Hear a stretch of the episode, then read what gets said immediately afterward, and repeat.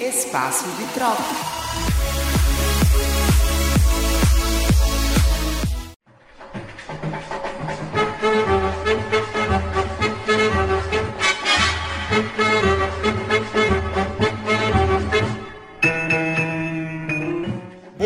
Boa tarde, boa noite para você que nos acompanha. Começa agora mais um episódio do Espaço de Troca. Eu me chamo Guilherme Valentim e vou conduzir esse papo junto do meu colega Vinícius Gonçalo. E aí, pessoal, eu sou esse tal do Vinícius Gonçalo aí que ele tá falando. E eu vou ajudar o Valentim aqui a conduzir essa brincadeira. Além de nós, ainda vamos contar com a ilustre presença de mais dois parceiros do jornalismo. Eu chamo à mesa Guilherme Lopes. Olá pessoal, o assunto de hoje é polêmico e tô ansioso para debater com vocês. Além do Guilherme, a gente vai contar com a presença do jornalista Gustavo Demetrio. Esse aí é Messi Zete de carteirinha, já dando spoiler aqui. É isso, meus amigos. Em terra de Lionel Messi, Pelé não se cria. A gente vai debater isso. Sei que Valentim já tá olhando feio pra minha cara. Corta o microfone dele, corta o microfone dele, que absurdo. Como você já deve ter percebido, o tema de hoje é um debate esportivo. Vamos tentar entrar num consenso sobre qual é o maior atleta de todos os tempos. E para nossa análise, iremos usar alguns critérios para definir o que é GOAT. E para não virar bagunça, né? Os critérios são relevância do esporte, penetração social e dominância do atleta. Ó, vamos começar isso logo porque já tem comentarista querendo arregar por aqui, tá? Eu quero ver quem tem argumentos nessa mesa. Pois bem, cada um de nós selecionou um atleta para defender. Eu escolhi Edson Arantes do Nascimento, o eterno Rei Pelé.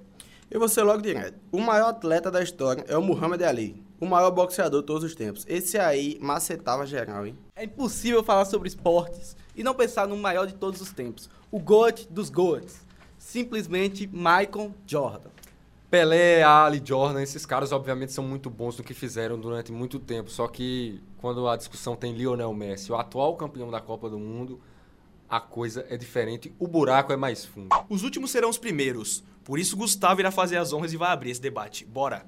Ah, então, a gente pode começar falando sobre Lionel Messi de diversos aspectos. Um dele é como a seleção e também o Barcelona acabaram se transformando ao longo do tempo por causa da influência de Lionel Messi, né? Seleção argentina e Barcelona, os clubes que Messi representou mais fortemente. Só um dado aqui, antes de Messi, o Barcelona havia ganhado 16 campeonatos espanhóis, um número considerável, né? um número razoável. É, depois disso, só na época Lionel Messi no Barça, ele ganhou 10, ou seja, uma porcentagem muito alta de títulos que o Barcelona já tinha. Copa do Rei, a mesma coisa, foram 10 títulos. Além disso, o camisa 10 conquistou taças e taças durante cerca de 18 anos vestindo a camisa do Barcelona e pela seleção argentina ele também conquistou a Copa do Mundo, quebrando um jejum de muito tempo lá com a camisa da seleção. Realmente, o Messi é um fenômeno, não dá pra negar o melhor que eu vi jogar, mas vale lembrar que ele foi um projeto, ele foi projetado para ser uma estrela desde pequeno, desde que ele morava ainda na Argentina, ele todos perceberam o potencial daquele menino e o Barcelona abraçou a causa. Deu certo. Sim, deu certo, mas a gente tem que ver a trajetória do Messi primeiro, né? Até porque o Messi sai muito criança lá do News Old Boys, o News não acredita nele, quem acredita nele é o Barcelona. E o Barcelona, uma vez acreditando, assinando o um contrato com ele, ele começa a se desenvolver começa um tratamento para crescer, porque é bom lembrar, o Messi não crescia, o Messi era baixo demais, considerado baixo demais para a altura média do esporte, e aí ele começa um tratamento, o Barcelona investe nele, e a partir daí ele começa a carreira que a gente viu e ainda vê nos campos de futebol. Mas eu acho que a gente tem que analisar a carreira por completo, né? Lionel Messi jogou no Paris Saint-Germain e está jogando. Né? Ele vem fracassando, são duas temporadas no clube e está passando férias. Foi viajar agora para a Arábia, né? E acabou sendo afastado do clube, sendo xingado, enfim. Guilherme Lopes, o herói que nós não sabíamos que queríamos, mas o que precisávamos. E o seguinte também, a gente tem que parar para pensar que o rival contemporâneo do Messi não tem como falar de Messi, não falar do Cristiano Ronaldo. De fato. Se for falar da principal competição de clubes no mundo, que é a Champions League, o Cristiano Ronaldo tem mais sucesso na Champions League que o próprio Messi. O Messi ganhou quatro vezes, apenas três como protagonista. O Cristiano Ronaldo tem cinco Champions, cinco como, cinco como protagonista. E além de ser o maior artilheiro da competição, que mesmo não jogando mais na Europa, o cara ainda está na frente de Messi por 20 gols, eu acho.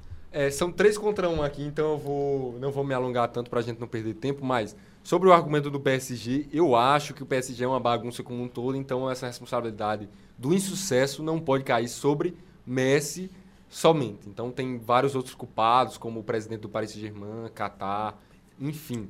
E além disso, tem também a questão do Cristiano Ronaldo. Cristiano Ronaldo teve melhores times que Messi, principalmente nessa última década, com Real Madrid, com Toni Kroos, Casemiro, enquanto o Barcelona tinha Rakitic, Mascherano, jogadores que têm uma qualidade até certo ponto duvidosa. Pera lá. Até um tempo atrás, se eu me lembro bem, todos os presentes na mesa podem confirmar, você elogiava o Rakitic. E agora você tá acabando, destruindo o croata. Por quê? As opiniões mudam, Guilherme Valentim. Isso aí é, é fato. Arregou. E a gente continuando aqui essa discussão e já in- incluindo outro rival do Messi aqui, a gente falou sobre Cristiano Ronaldo, que está por fora aqui nessa discussão, mas falando sobre o Pelé, por exemplo, Messi jogou numa era onde o futebol é mais difícil que na época do Pelé. Não, não, inclusive, não é possível que esse cara tá falando isso, tá ligado? Não é possível. inclusive tem muita gente que fala que o Pelé jogou com pedreiros, né? Inacreditável o crime em palavras que esse rapaz está cometendo nesse momento. Ó, vamos falar de nível técnico aqui, eu vou expor aqui a minha ideia melhor, porque para não, não deixar arestas, né? Pelé jogou numa época que o futebol não era tão desenvolvido. Isso aí eu acho que é fato, eu acho que todo mundo concorda. Óbvio, tiveram dificuldades, o Pelé jogou com chuteira que pesava 40 quilos, entre aspas, com bola que pesava 100, enfim, com gramados horríveis, com adversários que poderiam fazer falta e não ser expulso, enfim, teve tudo isso. Só que, se a gente for é, acompanhar os jogos, se a gente for ver os melhores momentos daquelas partidas que Pelé jogou, é, existe um problema de espaço. Como assim problema de espaço? Jogadores na época de Pelé tinham tempo e espaço para fazer as coisas. Então, se você já tem uma certa qualidade prévia nisso aí, você já sai na frente porque seu jogo é facilitado, você tem tempo para pensar, você tem tempo para armar. Messi não teve isso, ele tem, tinha que driblar 10, 11 jogadores do time rival para marcar gols, como inclusive ele fez mais de uma vez. O túmulo do rei se revira ouvir você falar algo desse tipo. Meu Deus do céu. Mira, bobo, ¿qué mira, bobo? Anda, anda bobo. Agora eu vou falar de um atleta de verdade, tá ligado? Que ao contrário do Pelé, esse aí não se escondeu da ditadura, tá ligado? Esse aí lutou contra os direitos, a favor dos direitos civis nos Estados Unidos. Amigo de Malcolm X e do Elijah Muhammad. Vou falar de Muhammad Ali, maior boxeador de todos os tempos. Esse aí era gangster de verdade. Para começar o debate, a gente tem que falar do seguinte: Muhammad Ali passou mais de 10 anos invicto. A primeira derrota dele só veio após 32, tá ligado? 32 vitórias. O cartel do cara é imbatível. E se for falar do, da questão social, eu acho que nenhum desses aí se compara a Muhammad Ali. O cara recusou ir pro Vietnã em plena Guerra Fria. O cara disse que não ia matar fazendeiro no Vietnã. O cara realmente brigou contra, contra o governo dos Estados Unidos.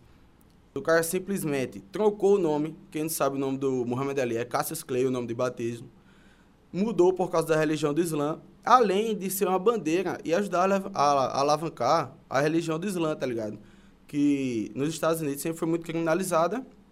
Ele conseguiu ganhar muitos novos fiéis para essa religião, convertendo vários negros eh, para muçulmanos, né? Que o catolicismo era muito recente, assim, no, na periferia dos Estados Unidos, né?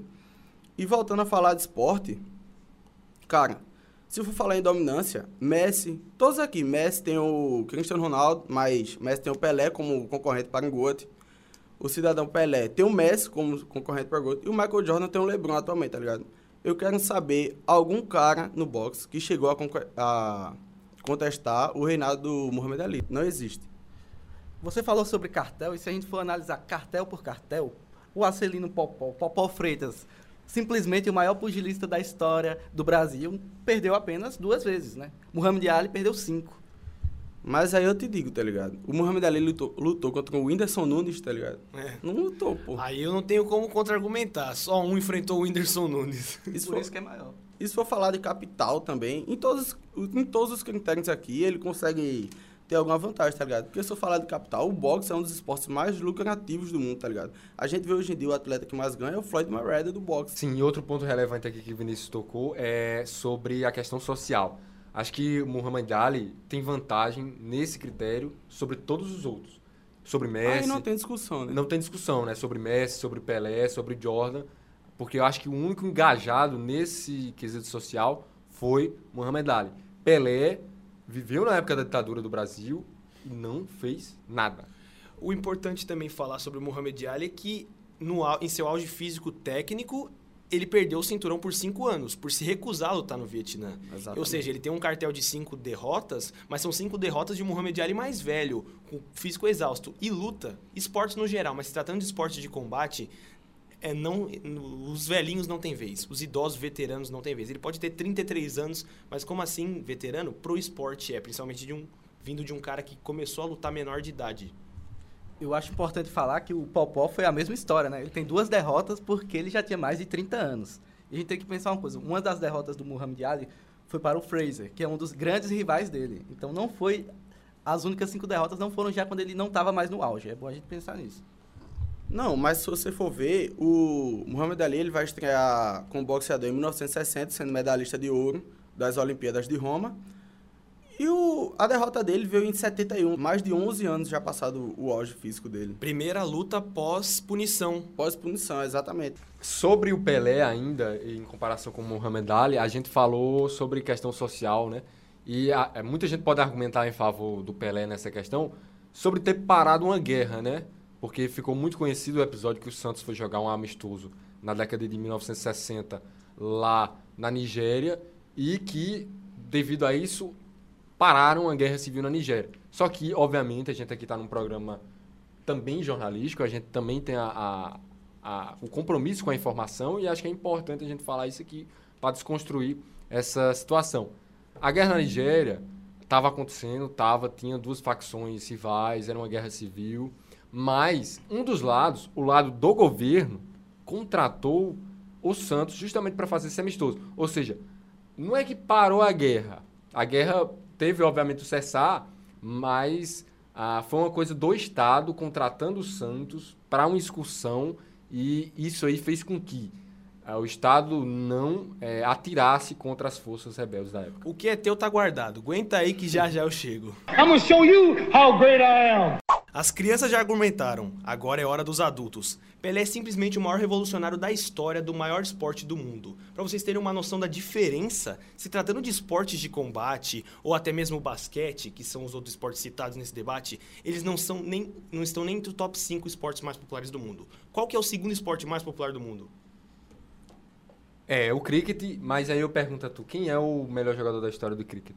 Exatamente. Exatamente. Eu não sei, você não sabe, Vinícius e Guilherme não sabem.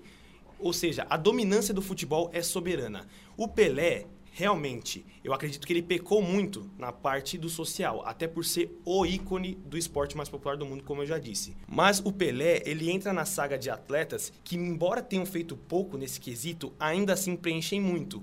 Como é o caso do Michael Jordan, que mais pra frente vai ser falado. O Pelé, ele é um símbolo de um Brasil que nasceu pro mundo esportivamente e mediaticamente falando, em 1958. Um menino jovem de 17 anos, filho de operário, filho de um operário que teve o sonho frustrado por ser jogador de futebol. Com 17 anos, aquele menino preto, vale lembrar que a seleção brasileira de 58 era majoritariamente branca, o que nos dias de hoje é inimaginável. Mas naquela época era majoritariamente branca. Um menino de 17 anos teve a chance de estrear na semifinal, já marcando um hat-trick e na final marcou dois gols com direito a gol de placa. Aliás, a expressão gol de placa nasceu por causa do rei, é importante lembrar, e trouxe o tão sonhado título da Copa do Mundo para o Brasil, é, desentalando um sonho que estava na garganta do brasileiro dos anos 50. O Pelé entrou no esporte, de fato, de cabeça, quando viu o pai dele, o seu Dondinho, o eterno seu Dondinho, chorando pelo Brasil ter perdido para o Uruguai em 1950. E ele prometeu, pai, eu vou ganhar a Copa do Mundo. Então, só a história do Pelé tem aquilo que é a jornada do brasileiro que a jornada do herói que o brasileiro gosta. Por isso, não tem como falar sobre representatividade sem citar o Pelé, embora eu acredito que ele, o Edson Arantes do Nascimento, poderia ter feito mais.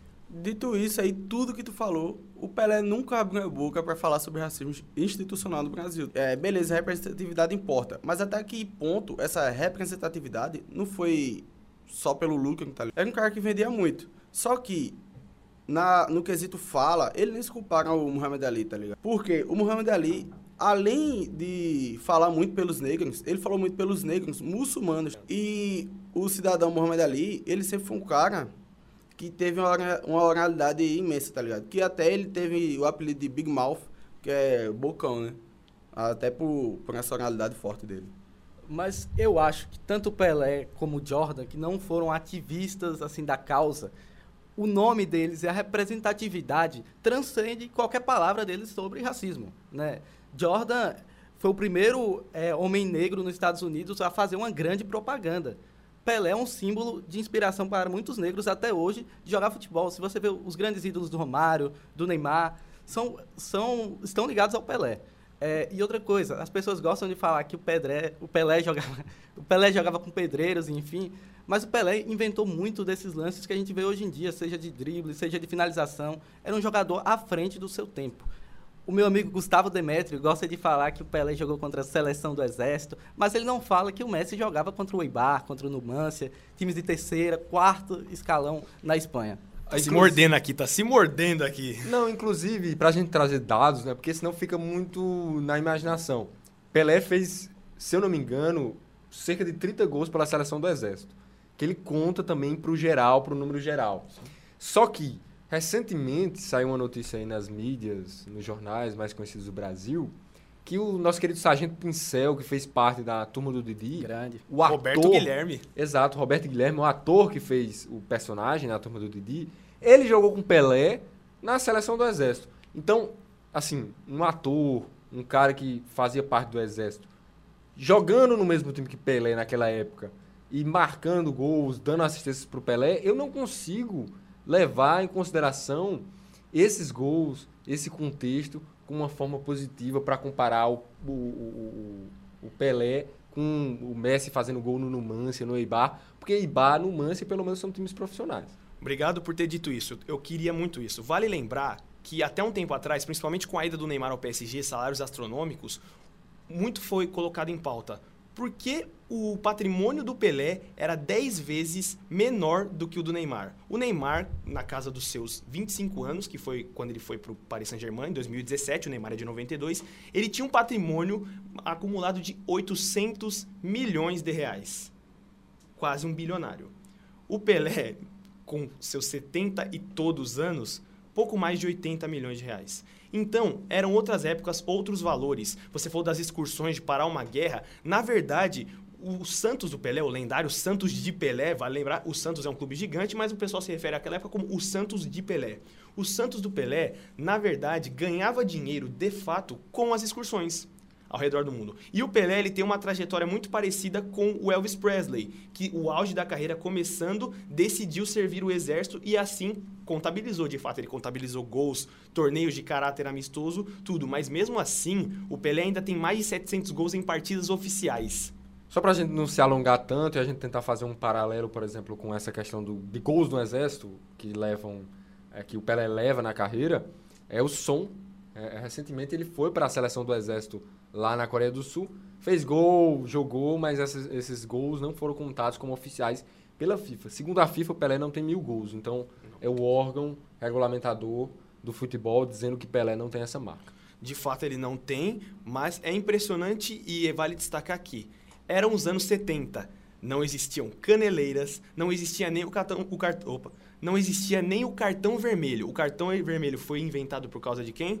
Pelé, porque ele era alvejado pelos outros jogadores. Você fala, tinha muito espaço dentro de campo. De fato tinha, mas todos tinham espaço dentro de campo. O Pelé mudou. O Pelé passou de jogador de futebol para atleta de futebol. Muito se fala do Cristiano Ronaldo, que de fato é um atleta fora da curva, mas o que o Cristiano Ronaldo, o, por que o Cristiano Ronaldo não é um revolucionário do futebol? Porque tudo que ele fez de treinamento, de cuidar do próprio corpo, o Pelé fez 40 anos atrás. E vale lembrar que era um jogador de 1,73m de altura, extremamente baixo, 3 centímetros mais alto do que Lionel Messi, com uma impulsão absurda. Vale buscar fotos, registros do Pelé pulando, tanto que quando o Cristiano Ronaldo, famoso por suas impulsões, foi fotografado voando, compararam com o Pelé. Ou seja, algum lance incrível no futebol provavelmente já foi comparado com o Pelé. Então, mas se eu citar essa questão de revolucionário, vários outros aqui foram mais revolucionários que Pelé, na minha opinião, como Johan Cruyff, que fundou o esporte moderno e não está na, na discussão aqui. Como Karim Abdul-Jabbar mudou regras no basquete universitário, como Shaquille O'Neal mudou regras no, na NBA e não estão no debate, tá ligado? Essa questão de revolucionário e de revolucionar o esporte, para mim, é mais uma adaptação natural do tempo do que pelo próprio Pelé em si, tá ligado? Mas ele era um exemplo, por exemplo, de força física. Um jogador de 1,73m, baixa estatura, força física. In- é, ele era muito inventivo dentro de campo. Franz Beckenbauer, amplamente tido como um dos melhores defensores da história, ele tem um lance em que ele está sendo entortado pelo Edson Arantes do Nascimento. Gols de bicicleta que não foram inventados pelo Pelé foram popularizados. O gol mais bonito de Pelé gerou uma estátua no Clube Juventus da Moca, gerou uma placa. E não é nem telegrafado, as pessoas estavam lá e viram. E por pouco, o milésimo gol de Pelé não aconteceu aqui na Paraíba. Por pouco. Ou seja, em- no- se tratando de futebol, não tem como falar que o Pelé não é o revolucionário. Porque é aquilo, ele é o substantivo.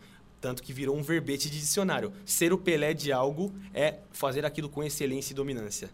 É aquilo. Representatividade tem. Infelizmente faltou. Mas o Edson Arantes do Nascimento é humano. É sempre bom ressaltar. Sem dúvidas, o Pelé entrou na história. Se o assunto fosse futebol, quem sabe, né? Mas a discussão é o maior atleta de todos os tempos, de todos os esportes. Você é o Pelé? Todos deram seus pontos, mas agora vamos falar com seriedade. O único que não perdeu nenhuma final. O detentor de inúmeros recordes do basquete. Alguém que transcendeu os esportes. Você é o Jordan do vôlei, você é o Jordan do futebol, você é o Jordan do tênis. Eu estou falando, claro, de Michael Jordan.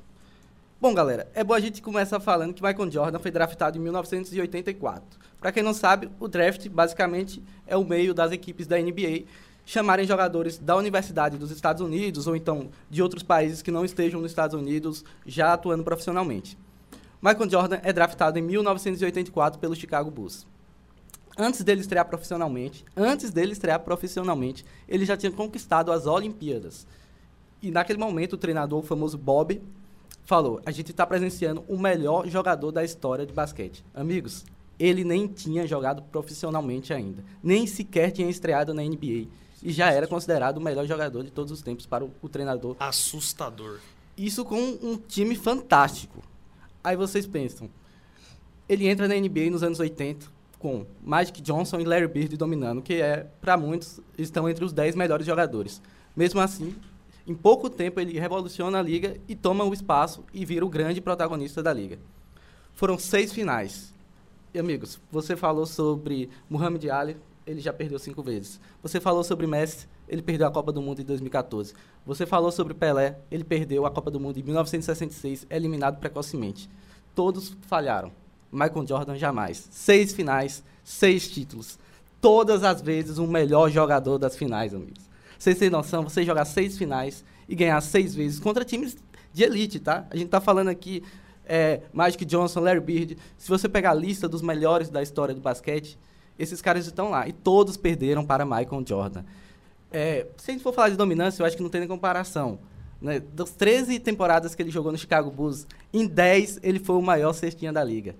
Vocês pensam comigo, é, no futebol tem como você ser o melhor atacante, óbvio, mas na- na- no basquete, que a quadra é reduzida, é, Michael Jordan foi o melhor ofensivamente e defensivamente. Ele foi o Depoy, que é o principal defensor da liga em 1988. Então você imagina o quão completo era um jogador desse. Melhor defensor e melhor atacante. Ele, ele sai da NBA em 1994, como ele, ele gosta de definir, né? Eu tirei férias em 1994, depois de ganhar três títulos. E vai jogar beisebol. Simplesmente por, por brincadeira, não sei. Era o sonho do pai dele, o né? sonho do pai dele. Então ele fica 18 meses fora da NBA e volta. O que acontece? Nas três temporadas que ele volta, campeão as três vezes seguidas, as três vezes o melhor jogador das finais e se aposenta novamente. É, o Michael Jordan, eu acho que não, não tem comparação em, em dominância. Ele dominou o basquete no seu tempo, no seu auge e revolucionou a liga. A liga hoje, o basquete é o esporte que mais é, atrai lucro, né? E é muito pelo Jordan, porque o Jordan realmente elevou o patamar. E hoje a gente vê LeBron James che- chegando, Kobe Bryant, enfim. Aí tu quer me dizer que o, Ma- o Michael Jordan ter perdido pro Bad Boys, pros, pro time do Bad Boys de Detroit, não foi um fracasso, o cara apoiou dois anos seguidos pro Pistons, tá ligado? E depois recrutou todo mundo do Pistons. Isso não é fracasso.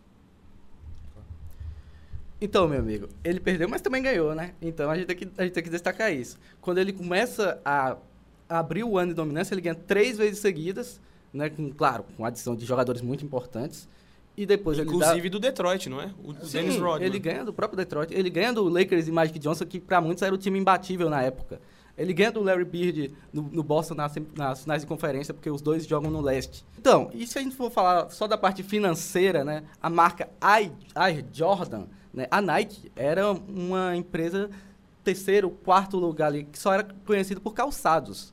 Né? Quando vem o Jordan, que ele lança a Jordan junto com o Nike. Detalhe, ele firmou essa parceria antes de estrear profissionalmente, gente. Então, assim, ele não era nem atleta profissional da liga e já tinha uma parceria. E aí a galera fala muito dessa questão social. Realmente, Jordan nunca foi um ativista e tal.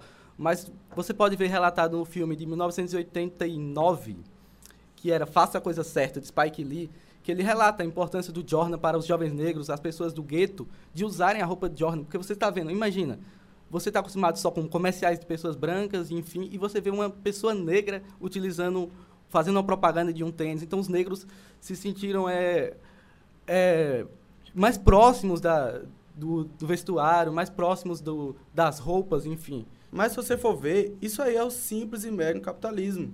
Por quê? Até nessa questão de venda, o Michael Jordan, eu não me recordo do ano agora, ele foi convidado para dar apoio ao senador negro, um cara que estava concorrendo ao Senado, que era negro, e o Michael Jordan foi convidado para apoiar, inclusive a mãe dele pediu para ele apoiar esse cara. Mas o Michael Jordan soltou a célebre frase que é os republicanos também compram tênis. Então, ele deixou de apoiar a própria causa para vender um tênis, tá ligado? E até que momento isso aí é mais importante do que ser ativista, tá ligado? Eu concordo que realmente faltou essa parte. O Michael Jordan talvez até mais do que o Pelé, que foi o atleta que eu defendi. Bem mais do que o Pelé. Porque o Michael Jordan, ele é até mesmo persona não grata no meio dos profissionais e das lendas da época. Ele é uma persona não grata, por incrível que pareça. Até por ser meio psicopata em sua época, mas é aquilo, a psicopatia dele que rendeu o título de maior de todos. Mas a história da Nike é realmente assustadora. A, a Nike, Nike passou de uma marca periférica para a maior indústria de material esportivo do mundo por causa de um tênis. O tênis que leva o nome dele. Então é bizarro o quanto aquele menino pobre da Carolina do Norte fez o que fez. E sobre essa questão do valor do tênis, do valor das roupas, hoje em dia, é, a população negra que é menos favorecida tem condições de consumir esse produto? O original? Não. Não tem. Então, a gente tem que colocar isso à mesa também. Sim. Sobre a questão do senador, é importante a gente só destacar um ponto, que ele ajudou financeiramente a campanha, né? E a gente tem que pensar, pô, só porque ele, ele é um atleta, ele tem que realmente a, apoiar essa causa, esse senador, enfim, mesmo ele não concordando com alguns viés desse político. É, é esse tema. Ah, eu sou obrigado realmente a apoiar essa, essa causa, essa, esse, essa questão sempre. Ele apoiou financeiramente, sabe? Mas então, ele não é obrigado a apoiar, mas como homem, como personalidade que ele era, o maior esportista da história dos Estados Unidos, ele deveria, um esportista negro, acima de, acima de um esportista, ele é um homem negro. Ele tem que se posicionar e tem que falar para defender o que ele é e de onde ele veio. Concordo plenamente de acordo quem sou eu para falar, né? Definitivamente essa parte não é minha porque é aquilo. O Jordan ele atinge uma, uma, uma parte da população que não importa o quanto eu argumente não vai chegar. É diferente. E eu acredito que pecou, mas mesmo assim é aquilo. Símbolos como Spike Lee, que aliás é um grande viciado em basquete, já arrumou muita briga em, em arena, destacou a importância do Michael Jordan. Então é aquilo, não é de todo mal. Faltou, faltou, mas é aquilo. Ele não é, apesar de levar o apelido de Black Jesus, né, Jesus negro, ele não é um deus. Ele é um ser humano e eu acredito que por cometer tantas falhas é o que eleva mais, porque dá para saber, ele é ser humano. Ele é alcançável, ele não é intocável. Apesar que o Michael Jordan nos dias de hoje ele é bem intocável, né? O cara chato. E sobre a questão do lucro, eu só digo uma coisa: o esporte vai muito além do dinheiro. Everybody wants to be like Mike. Agora vamos para os critérios que a gente estabeleceu aqui para tornar essa bagaça algo sério, né? Porque no fim das contas a gente faz jornalismo. Vamos embora.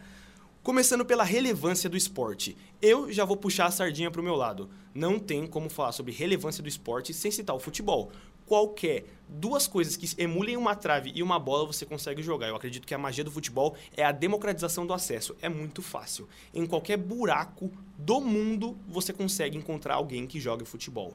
Então eu acredito que nessa eu e Gustavo vamos levar vantagem.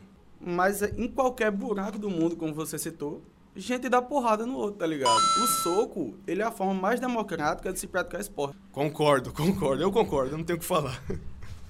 em cada gueto vai ter também uma, uma quadra de basquete, enfim, principalmente nas periferias, né? a gente tem que falar, é relevância de esporte, só o esporte, só o esporte em, em si, e o quanto que o jogador foi relevante nesse esporte, né? O futebol divide a atenção de vários jogadores, né? Pelé, Messi, é, Cristiano Ronaldo, Romário, enfim. Mas o quanto esse jogador foi relevante para o esporte? O Jordan mudou o basquete, né? O basquete é um antes de Jordan e depois dele. Acho que a gente também pode destacar nessa discussão é, que a NBA não resume o basquete. Esse é um bom ponto. Exato. Porque a NBA tem sua história, mas a NBA é americana e sabemos que durante a história do, do basquete, outros países como Espanha, Sérvia, outros países que têm tradição, União Soviética. União Soviética, também desenvolveram jogadores. Só que, obviamente, por uma série de fatores aqui, a NBA acabou sendo preponderante. Óbvio, a NBA tem mais qualidade, durante toda a sua história tem mais qualidade que os outros campeonatos, mas com certeza deve ter um senhorzinho na Espanha, lá da década de 1960, que acha que o melhor jogador de basquete de todos os tempos deve ser o cara que jogava no Real Madrid de basquete. Como tem gente mais é, idosa atualmente que acha que, por exemplo, Leônidas da Silva foi melhor que Pelé, Di Stefano foi melhor que Messi, Maradona, enfim. A qualidade da NBA não se discute, mas é aquilo, como o próprio Vinícius citou, capitalismo manda. Regras, Estados Unidos é outro polo, é muito dinheiro. E o basquete FIBA é muito técnico, então é aquilo. A NBA ela prioriza o espetáculo, querendo ou não. Muitos lances da NBA que a gente vê em torneios FIBA não acontecem. Por quê? Porque no FIBA o bicho pega. Então é aquilo. Até que ponto ele mudou o esporte? Ele mudou o esporte ou ele mudou o esporte americano? Gente, a gente tá falando muito sobre capitalismo, mas eu acho que tá havendo muita hipocrisia nessa mesa, né? Porque o boxe é um dos esportes que mais geram dinheiro, que mais tem é, compra de lutas. O futebol. Gente, o futebol é, é muito dinheiro envolvido, são os ingressos absurdamente caros. Vocês viram os ingressos pro Catar? Vocês viram o tanto de desvio que teve nas Copas do Mundo do Catar? Então, se a gente vai falar de capitalismo, In- in- Inclusive, sobre esse ponto que o Guilherme está falando, tem a questão do de todo o escândalo da FIFA na última década, do Joseph Blatter preso, que foi o presidente da FIFA, é, Jerome Valk preso, José Marinho Marim, que é o, o ex-presidente da CBF, por aí vai. Vários cartolas foram presos devido ao escândalo de, de desvio de dinheiro.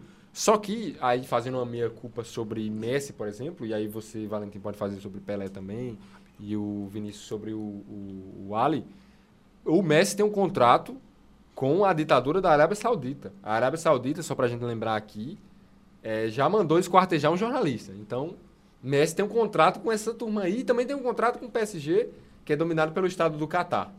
Vou fazer um meia-culpa, principalmente citando o Neymar, que é o jogador brasileiro mais bem pago do mundo. É, escândalos de sonegação de impostos, principalmente com as grandes estrelas, é muito recorrente. Mas é aquilo, falando de dinheiro, não dá para comparar basquete e boxe com futebol. Apesar da popularidade do futebol ser dominante, não paga nem perto disso. E vale lembrar que outro esporte que paga mais que o futebol também é o golfe. E o golfe não está nem em discussão aqui. Então é aquilo, mesmo para vocês entenderem o encanto e a praticidade do futebol. Mesmo sendo muito maior, não paga tanto quanto. Eu entendo realmente hipocrisia é corrupção, mas não dá para comparar. Principalmente o boxe, que é a nobre arte que rende muito dinheiro em cinema e em tudo. Tiger Woods melhor que Michael Jordan. Pessoal, mas a gente também tem que pensar que o atleta mais bem pago do mundo é o Cristiano Ronaldo do futebol. Então, né, tem grandes salários. O Messi também recebe, tá entre os 10, o Neymar tá entre os 10 também. Fake news. Mentira! Floyd Mayweather ainda é o mais pago. Mas Floyd Mayweather já parou, gente. Não. Não, ele ainda luta profissionalmente nos Emirados Árabes. E o dinheiro que o Cristiano ganha também é por fora, né? Assim, por fora não que seja ilícito, mas é para além do salário dele no futebol. É por questão de imagem, Instagram. É, vamos definir logo o, o, o cara mais relevante, o esporte mais relevante. Tá, então vamos lá. O pau tá quebrando aqui, hein? Passando pro próximo critério, esse é a penetração social. Aí não tem dúvidas, né? Não, eu acredito que mesmo eu estando aqui para defender o Pelé, Muhammad Ali é muito mais dominante, muito mais impactante e muito mais importante para as questões sociais, tanto dentro quanto fora dos Estados Unidos. Então, eu acho que não tem muita discussão. Eu, eu acho que também não tem discussão, né, nesse caso. Realme- realmente, Muhammad Ali, nesta questão, nesse critério, vence. Mas é bom a gente destacar que os demais também têm seus papéis sociais, né? A gente não vai dizer que o Pelé, que o Jordan, é, que eles não tiveram seu papel no esporte e nas, na na penetração social. Sim, sim, de fato. E se Messi e Pelé levaram vantagem no outro critério, nesse aqui, acho que, como todo mundo votou, acho que Muhammad Ali vai levar, porque não tem comparação. É, apesar do Messi ser um cara muito engajado em, em causas sociais, né? Ele tem uma instituição de câncer que ele doa lá todo mês uma quantia. O Mas- Messi, fã do Che Guevara, né? Foi no Che Guevara, che Guevara vale. Herdando os genes do Do Dios Maradona. Maradona. Mas Muhammad Ali. Nenhum soberano. aqui foi amigo do Malcolm X, né? Eu acho que isso aí já encerra o debate. É, vamos pro próximo, que aqui não deu jogo não. Vamos acalmar os ânimos e bora pro último critério. A dominância do atleta. Agora não estamos falando de valores nem nada, estamos falando de atletismo. Atleta. Essa é a última chance que vocês têm de tentar vencer. Eu continuo defendendo o Lionel Messi, porque pra mim são 18 anos no mais, al- no mais alto nível do esporte. E ele mudou a história, já falei aqui, já mudou a história do Barcelona. O Barcelona tinha metade dos títulos que, que tinha antes dele, dobrou agora depois que ele jogou. A Argentina saiu da fila por causa dele também. Então, o tempo de duração do Messi no mais alto nível foi maior do que todos esses outros aqui que estão no debate. E também o número de títulos é, é superior. Lembrando que Messi é o segundo maior vencedor de títulos na história do futebol. Só fica atrás de Daniel Alves, infelizmente. Mas então, é, o assunto é dominância, né? É quanto o atleta dominou aquele esporte. O Messi, você citou bem, tem inúmeros títulos, mas o principal título de um clube de futebol na Europa, que é onde o Messi sempre jogou, é a Champions League. E como nosso amigo, nosso cidadão Vinícius Gonçalo falou muito bem, Cristiano Ronaldo conquistou mais Champions. Cristiano Ronaldo teve essa rivalidade com o Messi, sabe? E o, o Jordan não, o Jordan jogou seis finais e ganhou as seis contra os melhores. Não, não, não. Vamos ser sinceros. Pra começar, que o Jordan não é nem o maior vencedor do basquete, tá ligado? De, e só se falando da NBA, que é a maior competição. O Bill Russell tem 11 títulos, tá ligado? O cara tem 11 anéis. O cara tem 11 anéis. Então, não tem nem como dizer que o Jordan é o mais dominante na história do basquete, tá ligado? Porque ele só tem 6 e o Russell tem 11, pô. 5 a mais. Mas o Jordan jogou as seis finais, ganhou as seis, foi o MVP das finais das seis, quando a NBA já estava mais desenvolvida, né? Bom a gente destaca isso. O Jordan não era é, um pivô na época. os, os jogadores altos, né, os grandes pivôs, dominavam a liga com mais facilidade. Jordan já chegou numa época que ele, ele não, ele é abaixo de dois metros e todos duvidavam da dominância dele. Mesmo assim, pensem comigo, um jogador que joga a liga 13 temporadas pelo Chicago Bulls e é o sexto em 10. É o melhor defensor, é o melhor jogador atacante da NBA. Se isso não é dominância, então não sei o que é. Em sua 13 terceira temporada como atleta profissional, Pelé estava ganhando sua terceira Copa do Mundo como melhor jogador, protagonizando o lance que gerou a melhor defesa da história. E o gol que Pelé não fez, existe essa expressão aplicada duas vezes. Um gol do meio de campo e o gol em que ele dá uma finta no goleiro. O Messi, de fato, mudou a história do Barcelona, mas o Pelé mudou a história do futebol. Eu discordo nesse ponto, inclusive discordo que aquela defesa do Gordon Banks contra a Inglaterra tenha sido a maior defesa de todos os tempos em Copas, até porque Martinez, na final da Copa que Messi ganhou agora em 2022, foi uma defesa mais, mais espetacular, uma defesa mais importante. Eu concordo, mas o mundo ainda considera o Gordon Banks aquela defesa mais difícil. Mas eu concordo com você. Porém, Pelé, um patamar acima. O trono ninguém tira. Pelé é o substantivo, é o verbete, é o adjetivo. Adi- é, adicionaram o nome Pelé no, no dicionário recentemente aqui na língua portuguesa, só que vale lembrar que Messi está no dicionário da língua espanhola desde de 2013. Gente, não, vamos falar aqui de dominância, pra falar a verdade, né? Vamos falar de um cara que passou 10 anos sem perder. E se for falar do, de esportes, como a gente tá falando de esportes, vamos falar do maior evento esportivo do mundo, que são as Olimpíadas. Acho que a gente já devia tirar o Pelé, porque o Pelé não tem medalha olímpica, tá ligado? Messi de ouro. Messi, o Muhammad Ali tem 60 e o Michael Jordan tem algumas, né? Um Dream Team. Eu só preciso destacar que meu amigo Gustavo Demetrio acabou de soltar uma fake news aqui ao, ao vivo no programa, porque o, o Lionel Messi, ele esteve no dicionário como uma ação de marketing. Eram 100 exemplares junto com a Pepsi. E ele entrou e não está mais, tá? O Pelé realmente entrou no dicionário. Mas o dicionário que Messi entrou, posteriormente eles fizeram outro, tem na internet, vocês podem puxar, e vai continuar o nome de Lionel. Não é o nome de Lionel Messi, tá? É o nome de Pelé no dicionário da língua portuguesa, mas o nome de Messi não está Lionel Messi. Está imensionante. Então, imensionante é algo impressionante, é algo que só Messi poderia fazer. É aquela, né? Tem um print, né? Não tá mais, mas tem um print, né? Pra registrar. Agora, Pelé, se você abrir o dicionário, ele vai estar lá. Gustavo, dessa vez a Argentina não venceu. E quem ganhou. Então, é isso que eu tava Então, a gente, tem que, falando, a gente não sabe ainda, a gente vai fazer a conta. Faz a conta. Façam a conta agora. Analisando aqui, depois de um quebra-pau imenso no off, nós chegamos a uma conclusão. Vamos fazer uma votação, porque aqui nós somos democráticos, embora Gustavo Demetrio queira monopolizar esse debate e influenciar os nossos ouvintes a torcerem para a Argentina. O Vinícius vai falar os critérios e vai dizer quem venceu o quê, e no final a gente decide. Começando pela penetração social. Aí foi Muhammad Ali, né? Não tem como. Certo, eu concordo. Vocês concordam? Concordo. Sim, Mohamed Ali com certa vantagem. Aí passando para a relevância do esporte, eu acho que o futebol como o esporte mais popular do mundo, ele toma frente, o Pelé toma frente desse esporte. Mas como tem Messi e o Pelé no mesmo esporte, É um ponto pra cada, ao meu ver. é um ponto para cada, né? Eu discordo, craque. Pra mim, um- a relevância não é só sobre o esporte. Então, eu acho que nessa o Michael Jordan ganha também, por ele ter sido extremamente relevante sozinho durante 10 anos no basquete. O basquete é o nono esporte mais popular do planeta. Não entra em discussão. in- Infelizmente, se você for aqui no interior da Paraíba, não vai ter ninguém jogando basquete, tá ligado? Mas futebol todo mundo vai estar jogando, trocando soco, todo mundo vai estar Fato. trocando E soco. eu acredito que assim que acabar a carreira do Messi, esse debate pode ter uma outra versão. Mas por enquanto, É, por Edson Arantes do é Nascimento leva vantagem. Todo, a maioria concorda? Exato. Hashtag chora Demétrio.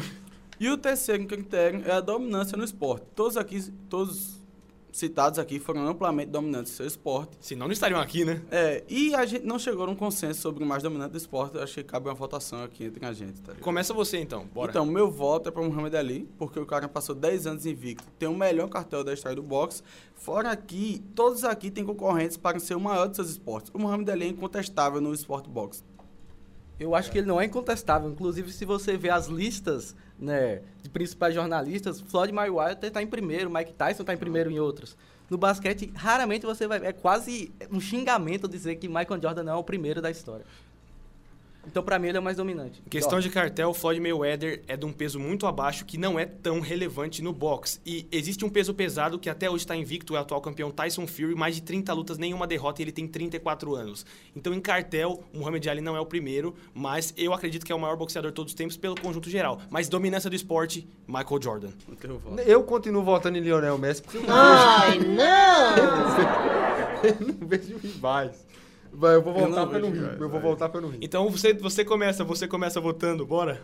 Eu continuo votando em Lionel Messi porque são 18 anos, o cara mudou a história do Barcelona da Argentina, são metade dos títulos que o Barcelona conquistou. O Barcelona empata com títulos com o Real Madrid, ganha a Copa do Mundo com a Argentina. Pra mim é Lionel Messi, nenhum outro jogador conseguiu emular isso aí. Então Jordan venceu por dois votos. Então, Pronto. A dominância do esporte, Jordan. Penetração social, Muhammad Ali. E relevância do esporte, o Pelé. Messi foi de base, infelizmente, é aí. chora Demétrio. Então E vamos um Ninguém fala. Agora ninguém, sem argumentos, só vo- voto seco. Vamos lá. Começa então pelo Gustavo que perdeu. Eu vou votar no Michael Jordan porque, pra mim, se o Messi é melhor que o Pelé, é lógico. Eu vou votar no, no Cidadão Pelé, porque o, o Michael Jordan não é o maior de todos os tempos. pô. Eu sigo minha ideia com o Jordan. Nunca perdeu nenhuma final e ganhou seis MVPs das finais também.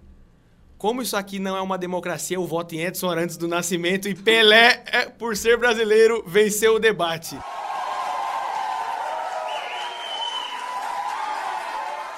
Pelé é o maior esporte de todos os tempos, está declarado aqui. Oficialmente timbrado em cartório. ABC, ABC, toda criança tem que ler e escrever. Dessa maneira, a gente coloca um ponto final nesse debate. Foi uma brincadeira muito divertida. Eu- Eu quero agradecer a presença de todos vocês que estão aqui no recinto. Vinícius, obrigado por conduzir o papo comigo. Sim, e lembrando aqui que a gente não está dando a verdade absoluta, é apenas a opinião da gente. E a gente gostaria que vocês comentassem com a gente quem é o maior esportista do mundo para você. E a gente aqui se despede dos nossos amigos Guilherme Lopes e Gabriel Demetrio. Volta, não, velho, não. Eita, Gabriel, eu esqueci o nome. E agora aqui a gente se despede dos nossos amigos Guilherme Lopes e Gustavo Demetrio. Valeu, pessoal, né? Pra quem é, acreditou no Jordan, meu abraço. E não, e, e falar aqui que o programa foi uma injustiça, porque tiraram, tiraram o Messi, isso é um absurdo. Mas, claro, dizer aqui também que todos os jogadores que estavam nessa lista têm sua relevância. A gente não define nada, você pode, aí de casa também pode comentar. É muito importante a sua participação também. E um abração aqui para os meus colegas, amigos maravilhosos e até a próxima. A edição desse episódio foi feita por esse apresentador que vos fala, Guilherme Valentim. A produção e as vozes que você ouviu são de Vinícius Gonçalo, Guilherme Lopes, Gustavo Demetrio e Guilherme Valentim. A supervisão é de Grace Vasconcelos e a direção é da professora Patrícia Monteiro. Você pode encontrar esse e outros episódios do Espaço de Troca no Spotify e em outras plataformas de áudio. Acesse o Espaço Experimental UFPB. Estamos também no Facebook, Laboratório de Rádio Jornalismo UFPB. Te esperamos lá. É, rapaziada. Não é uma democracia, né? Não, simplesmente tem empate. Não, é como não é uma democracia. Vamos aí, Pô, agora vocês estão certos.